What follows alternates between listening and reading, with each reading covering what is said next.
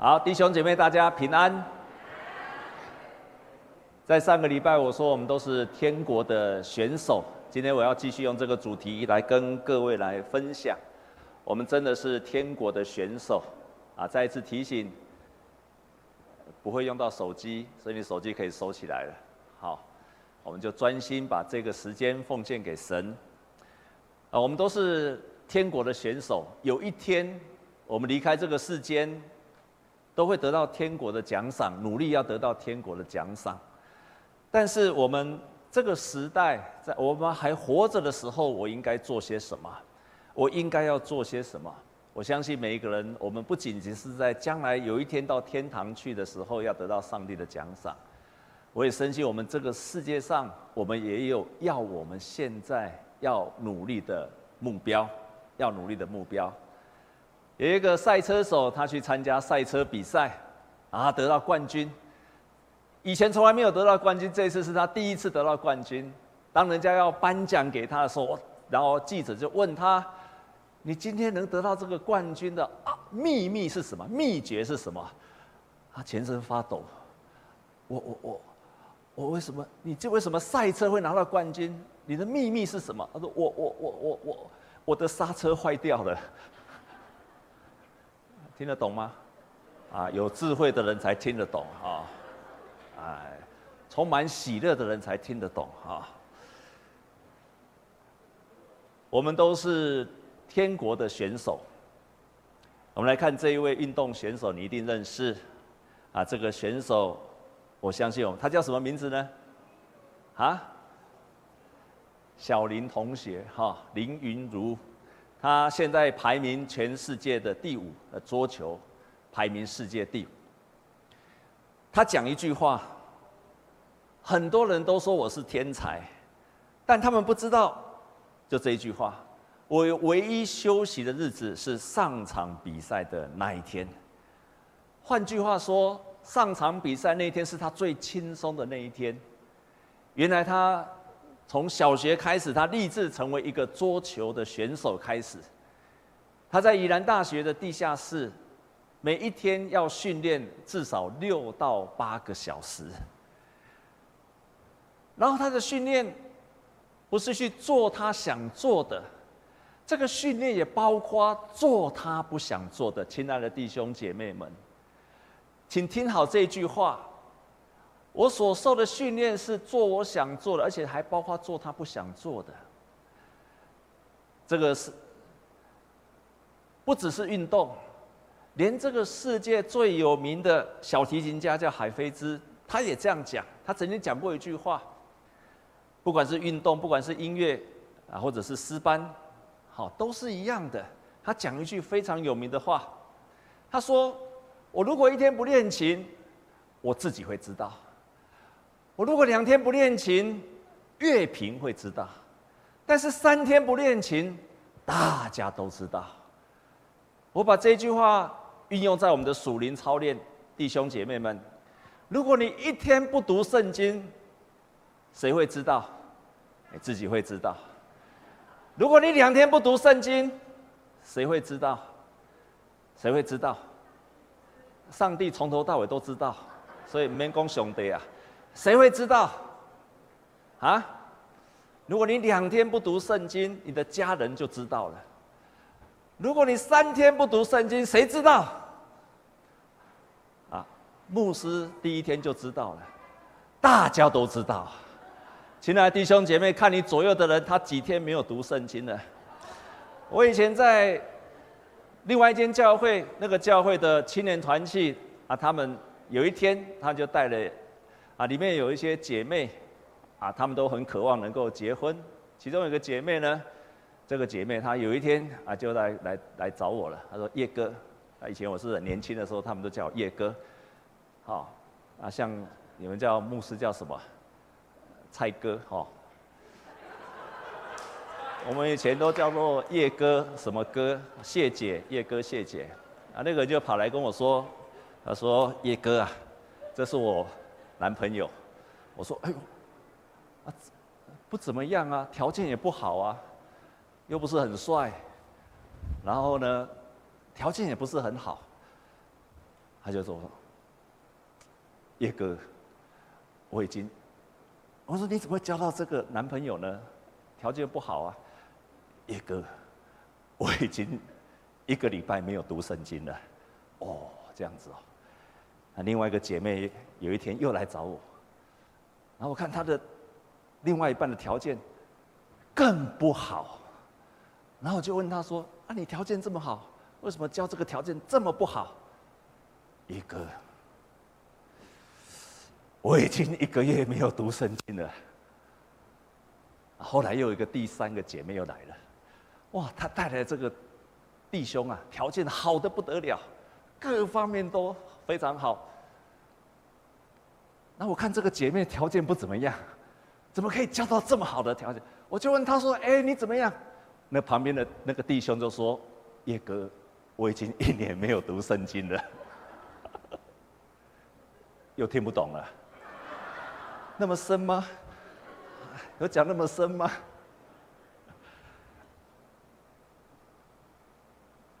针对林云如，有一个很有名的台湾师范大学体育系的教授，他这样讲，他说他叫林进平教授这样讲，他说你第一个目标，你要自学，你第一个目标就是。呃，第一个件事就是你的目标要很明确，你的自学要有个目标，你要做什么，然后可以做什么样的安排规划。有了目标，然后我就开始训练规划。所有的训练跟规划都根据你的目标而设定的。这个当中包括你想做的，跟你不想要做的。当你目标清楚了，你即使不想要做的，你也会去做。然后他接着说：“所有优秀的体育选手身上都有一个共同特质，就是要有明确的目标，而且只有他有明确的目标，他才能够有坚定的信念。在非常辛苦的训练过程当中，那个目标因为非常清楚，他才能够忍受得住，他才能够忍受得住。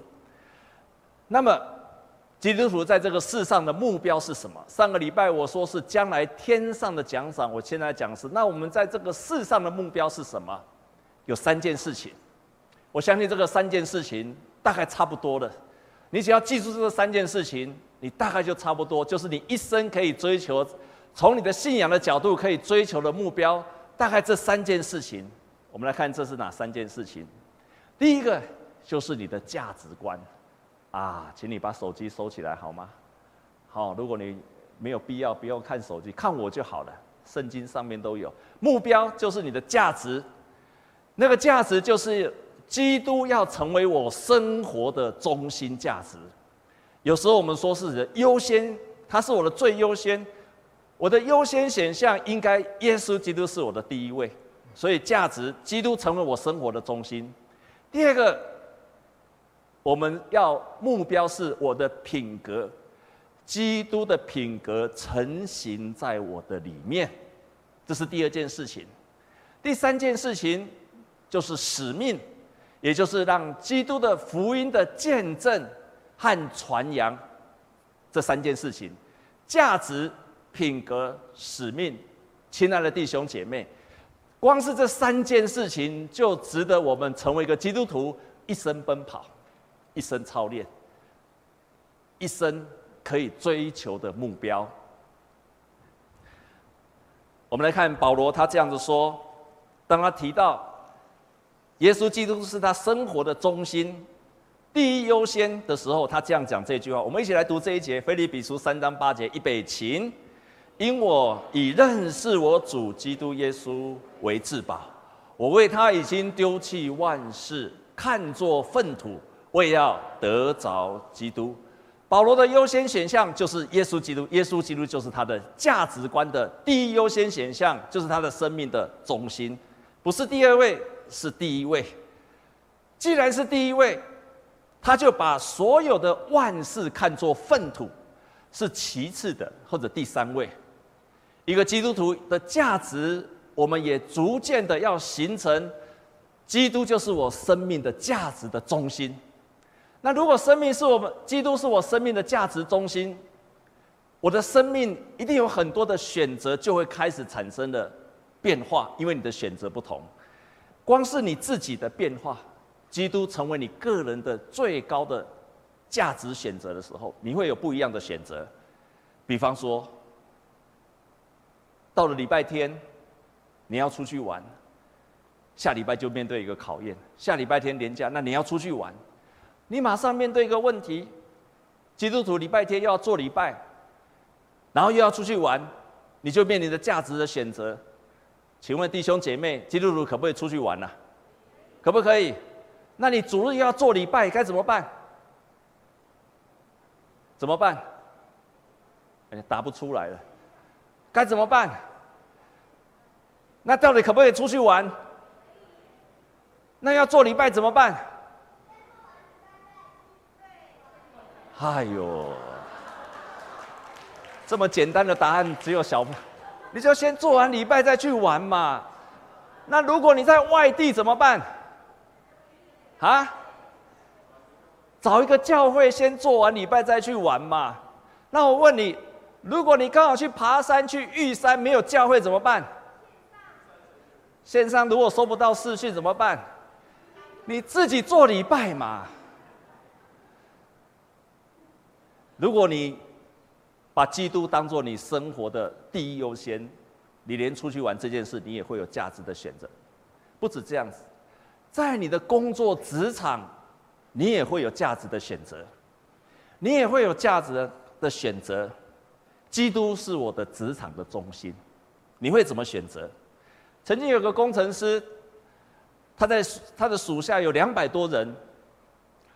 这个工程师喜欢到处去，因为他是很敬虔的基督徒，所以他喜欢去讲道、去分享。有时候人家请他去做见证，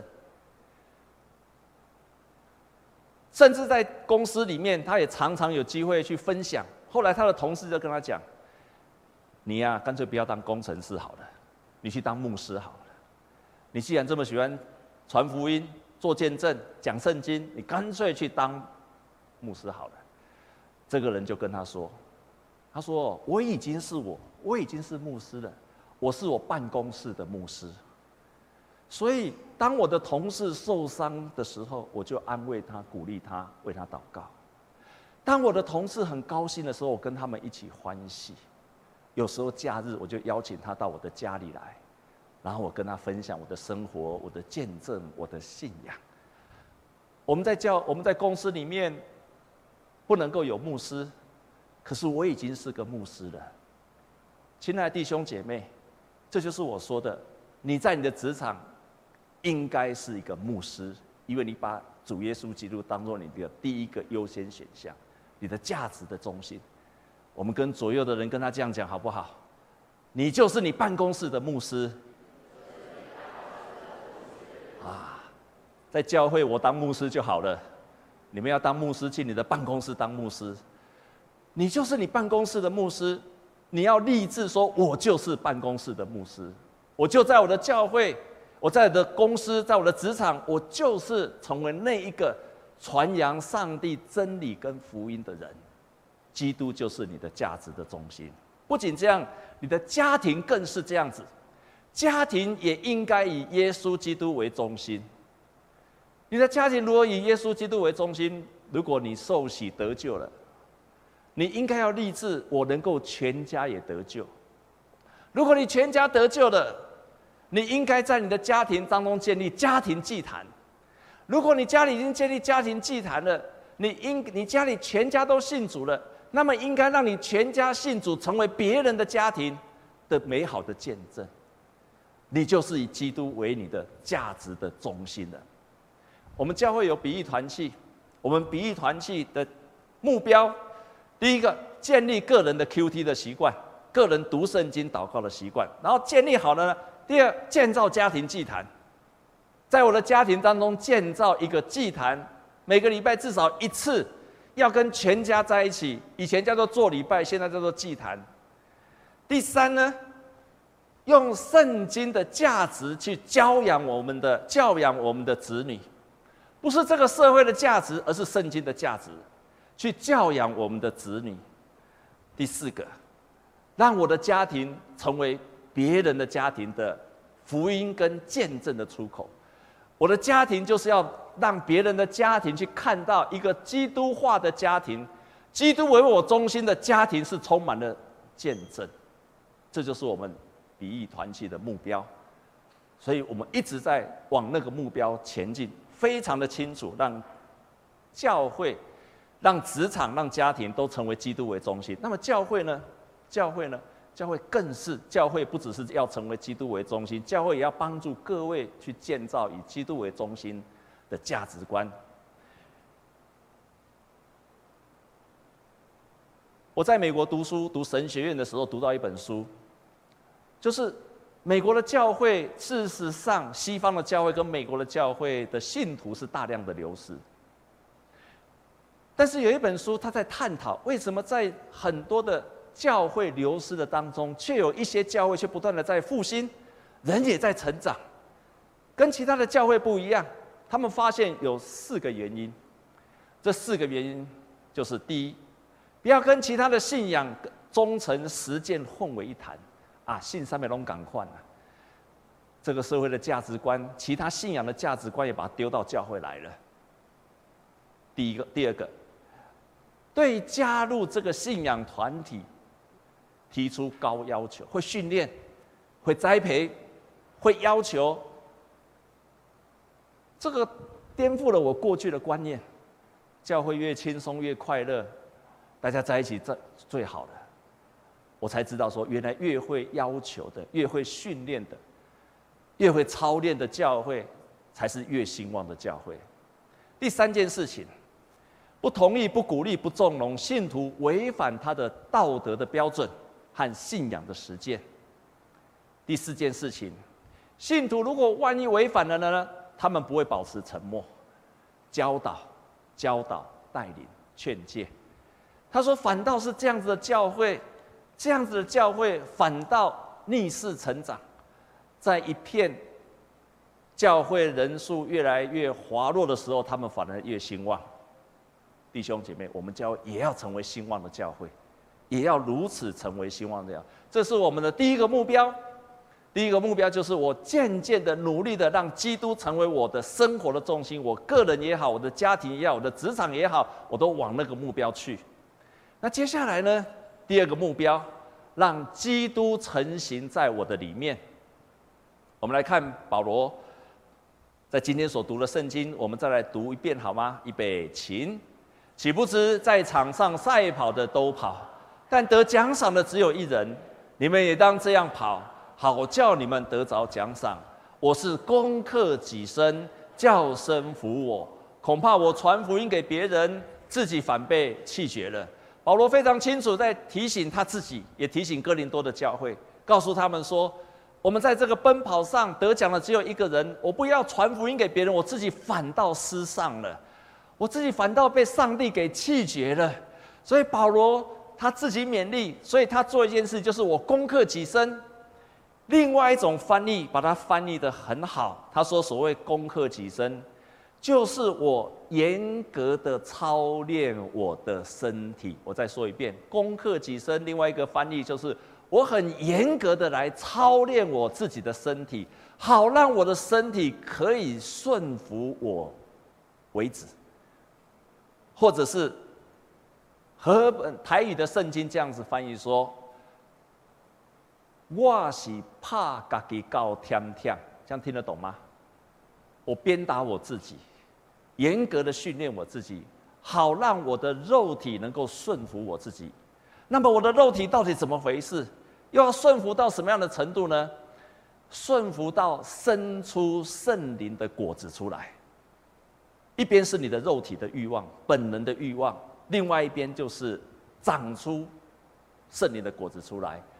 我自己整理了一下，保罗在谈这件事情的时候，他这世上有一些。他谈到一一方面，先谈到我们的本能的欲望，另外一边才谈到圣灵的果子，所以我稍微整理了一下。保罗先谈到说，在你们当中有记恨、有嫉妒的事情，可是你如果攻克己身，严格的操你操练你自己，得到的结果是什么？得到仁爱的果子。如果你自己常常恼怒生气，弟兄姐妹们，生气的人是不可能有喜乐的，生气的人不可能有喜乐的。但是你在愤怒这件事情上，你开始攻克己身，训练你自己，你就会长出喜乐的果子出来了。结党分派，你如果喜欢结党啊，这个跟这个好，我跟我自己的人好，不喜欢跟那一边的人好。你在这件事情上操练自己，你就会产生和平的果子。你跟任何人都可以好，跟任何的团体你都可以和谐相处。纷争、纷扰，人跟人之间很多的纷纷扰扰。你如果操练了忍耐，你如果忍耐攻克己身，你就生出忍耐的果子。仇恨就会生出恩慈的果子，增进会生出良善的果子。还有，你可能拜偶像。行邪术，还有异端，你就会长出信实的果子。纷争会有温柔，最后奸淫、污秽、醉酒、荒宴。弟兄姐妹，这个都是当初在加拉太的教会的情形，所以保罗劝勉他们，因为加拉太的教会是一个在外邦的教会，他们虽然信主了，但是他们生命当中那些奸淫、污秽、醉酒、荒宴都还。是一样的，保罗提醒他们说：“你们要攻克己身，严格的训练自己，好让你们生出节制的果子出来。”加尔文曾经这样讲，长老教会的创始人加尔文这样讲：“基督教的哲学吩咐人的理智要降服于圣灵的带领，使人不再为自己活，乃是基督在他里面活，并且统治他。”这就是长出品品格出来了，圣灵的果子，圣灵的果子就长出来了。我们在去年的活泼生命有一则很短的短文，这个短文里面提到一件事情，他说有一个人他梦见他到天堂去要去买圣灵的果子，结果开商店的水果店的老板跟他讲：我们这里没有卖圣灵的水果，我们只有卖圣灵水果的种子。啊，这句话说的太好了，这句话说的太好了。他的意思是说，你不会因为要操练圣灵的果子，马上就出来了，你会得到种子。当你开始种子种下去，然后开始去好好的栽培它，有一天它就会成长出果子出来了。神给我们的不是一个圣灵的果子，祷告完就有圣灵，没有。可是你立志决心这样做的时候，圣灵的种子就开始在我们的身上了。我们开始去栽植它、耕耘它，总有一天我们就会长出圣灵的果子出来。这是第二个目标，让基督成型在你的生命当中。第三个目标，第三个目标就是要完成传福音的使命。我们来读保罗这一段的圣经节好吗？我们一起来读，预备起。我却不以性命为念。也不看为宝贵，只要行完我的路程，成就保，证明上帝恩惠的福音。这是保罗他这一生当中，他说：“我这一生要领受上耶稣给他的指示，我要把它完成，那我这一生就完成了。”所以他信主之后。不是只有品格操练，弟兄姐妹，如果我们只有品格操练，我们可能跟佛教徒差不多。基督徒还有一个使命，就是要开始向外传扬福音，为主做见证，为主做美好的见证。我们再来看，在这个做美好的见证当中，我们再看保罗他为了主的见证，他的态度如何？我们来读这一节，预备起。我们若果癫狂，是向着神。若果谨守是为你们，原来基督的爱激励了我们。一个爱耶稣基督的人，或者经历耶稣基督的人，他会为了耶稣基督的使命而癫狂，癫狂，或者说你会为了耶稣基督的使命而狂热起来，这才是真正经历基督的爱，还有爱基督的表现。你如果爱耶稣基督，你如果基督的爱激励了你，你会为了福音而癫狂而发狂了起来。所以保罗非常清楚的说：“我就是会为主来癫狂。”他为什么会为主癫狂？因为基督的爱激励了他，他经历了基督奇妙的爱。所以有一个人这样讲，有一个人这样讲，有一个牧师这样子说，他说这一种为主耶稣基督的狂热，是一种得到上帝赐予这个世界的福音之后，很高兴的，而且很自然的表达，能激入基督的爱，我很自然的就想要去表达，然后呢，他在对上帝的爱跟崇拜当中产生的，又渗透在我们向周围人分享上帝的热情之中。经历基督的爱会癫狂，经历基督的爱一定会为主热情的起来，你自然就想要向别人传扬福音。我们教会曾经有个姐妹，她跟她的先生太太信主之后，在我们教会附近有一家公司，很大的公司，传福音给她，然后他们信主了。这个时候，她就在她的公司。希望能够有一个幸福小组。他只本身是一个董娘啊，然后他自己在自己的公司要设立一个幸福小组。我就问他说：“你为什么想要在自己公司做幸福小组？”他讲一句话让我很感动：“福音这么好，信的人这么少。福音这么好，信的人这么少，所以他就在他的办公室设立了一个幸福小组。”有一次我去带领这个小组时，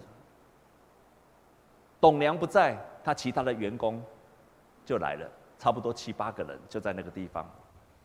那刚好那一次的幸福小组的题目就是说，当个成功的人。我就问在场所有的人：你们心目当中，你们认为谁是成功的人？所有的人都说，我们老板是成功的人。我说为什么？他们没有说其他的人，没有说总统，没有说立法委员，没有说全世界的运动冠军。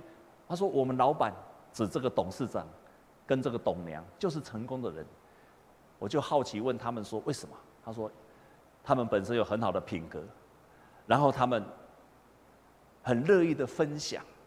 我知道他们对很多的社会团体捐了很多的钱，还有他们把他们的子女教育的非常好。”他们的子女是富二代，却看不到富二代的骄纵，看不到富二代的那种贵气，非常的谦卑，所以他认为他的老板就是一个谦卑，就是一个成功的人。我听了很感动，非常感动。原来当一个人经历基督的爱的时候，他很自然就想要把福音给传扬出去，一点都不勉强，而是非常的自然，非常非常的自然。我就渐渐明白。一个人就好像那个，你知道那个开水开的时候就呜呜呜，对不对？你们家开那个开水开的时候会不会呜呜烧开水的会不会？会不会？啊，你们家的开水烧开应该都说我滚了，我滚了，我滚了。我们家开水会呜呜呜，那个水越开，那个呜声就越大。水越开越大，那个火越大，那个水滚得越大，那个呜的声音就越大。我有一天，我看着我家的水，我明白了一个道理：原来人的心里火热，他就叫得大声；人的心里滚烫，他自然会传扬福音，迫切的从他的里面会想要传扬福音，因为他心里非常非常的火热。可是一个人为什么不传福音？因为他心里不滚烫，像那个冷的茶壶，一点都不会叫；会叫的茶壶，里面一定是滚烫。会传福音的基督徒，因为他心里火热，基督的爱激励了他。就是这样，就是这样。为什么我们热心的传扬福音？因为我们知道基督的爱激励了我们。亲爱的弟兄姐妹，我非常感谢上帝，让我从幸福小组当中，我开始知道我要传福音。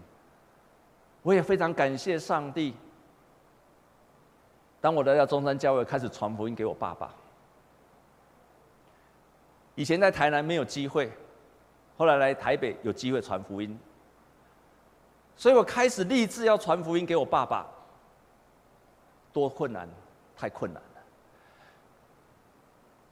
幸福小组教导的就是你要服侍你的 best，所以我第一步开始不把我爸爸当爸爸，把他当做 best。虽然我每次回家看到我爸爸，我都叫爸爸，但是心里都讲 best。我不把我爸爸当爸爸，我开始把他当做是一个我要传福音的 best。然后开始服侍他，我是真的很忠心的服侍他。有时候当他上山下海，我可以跟你讲，北台湾好吃的海鲜呐、我几乎都带他去吃过了。如果没有去，就是我不知道的。所以他想吃什么，他最爱吃龙虾的。有一次到一家海鲜店，他说他想吃龙虾，马上订给他吃，因为他是我的 best。那一只龙虾就四千五百块钱，啊啊，心里在淌血。好，还是请他吃。他还是会抱怨，几天没有去看他，没有打电话给他。突然一通电话来说：“你们都不理我，好，你们让我很伤心。哦，才请他吃龙虾丸，可能过几个礼拜，他马上会说：‘哦，您这样不好哎，你们都没有孝顺。’我们会灰心，尤其对自己的家人会灰心。可是我真的很感谢，我受了门徒训练跟幸福小组。”我每一天迫切的为我爸爸祷告，越祷告越火热，就像那个水壶本来是很冷的，越祷告就越火热，那个水壶就开始滚起来了。有一天我为我爸爸祷告的时候，我突然心里非常的难过。我爸爸这一生非常辛苦的人生，他从小他的爸爸就过世了，他很年轻，我的生母就过世了，所以他经历到人生很大的风波，然后他家里是非常贫穷。我突然想到，我爸爸这一生八十几年非常辛苦的人生，可是我想到说，如果有一天他离开这个世界，他要去的地方是哪里？他是要地地狱，永远的刑罚。我想他人生已经是够苦了，那么将来永远不断的人生，他还要继续苦下去吗？当我那天想到这个时候，一直为我爸爸流眼泪祷告，一直祷告，一直掉眼泪。感谢神，感谢神。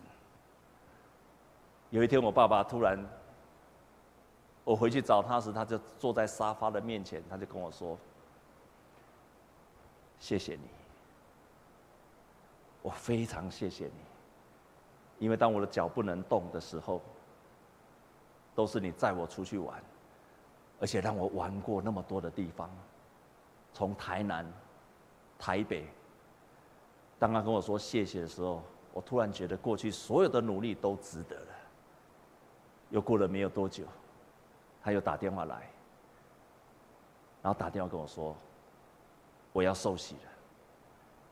今天全世界的人叫我受洗，我都不会受洗，都不会受洗，但是因为你。”我要受洗，一直到本来要在中山教会受洗，年底的时候，去年年底的时候，没有想到他的病情急剧的恶化，一直到他最后没有办法了，要送医院了。那个时候已经安排好，要在我的家里为他受洗，在他的家里为他受洗。没有想到，还是来不及，一直到他要送去医院了，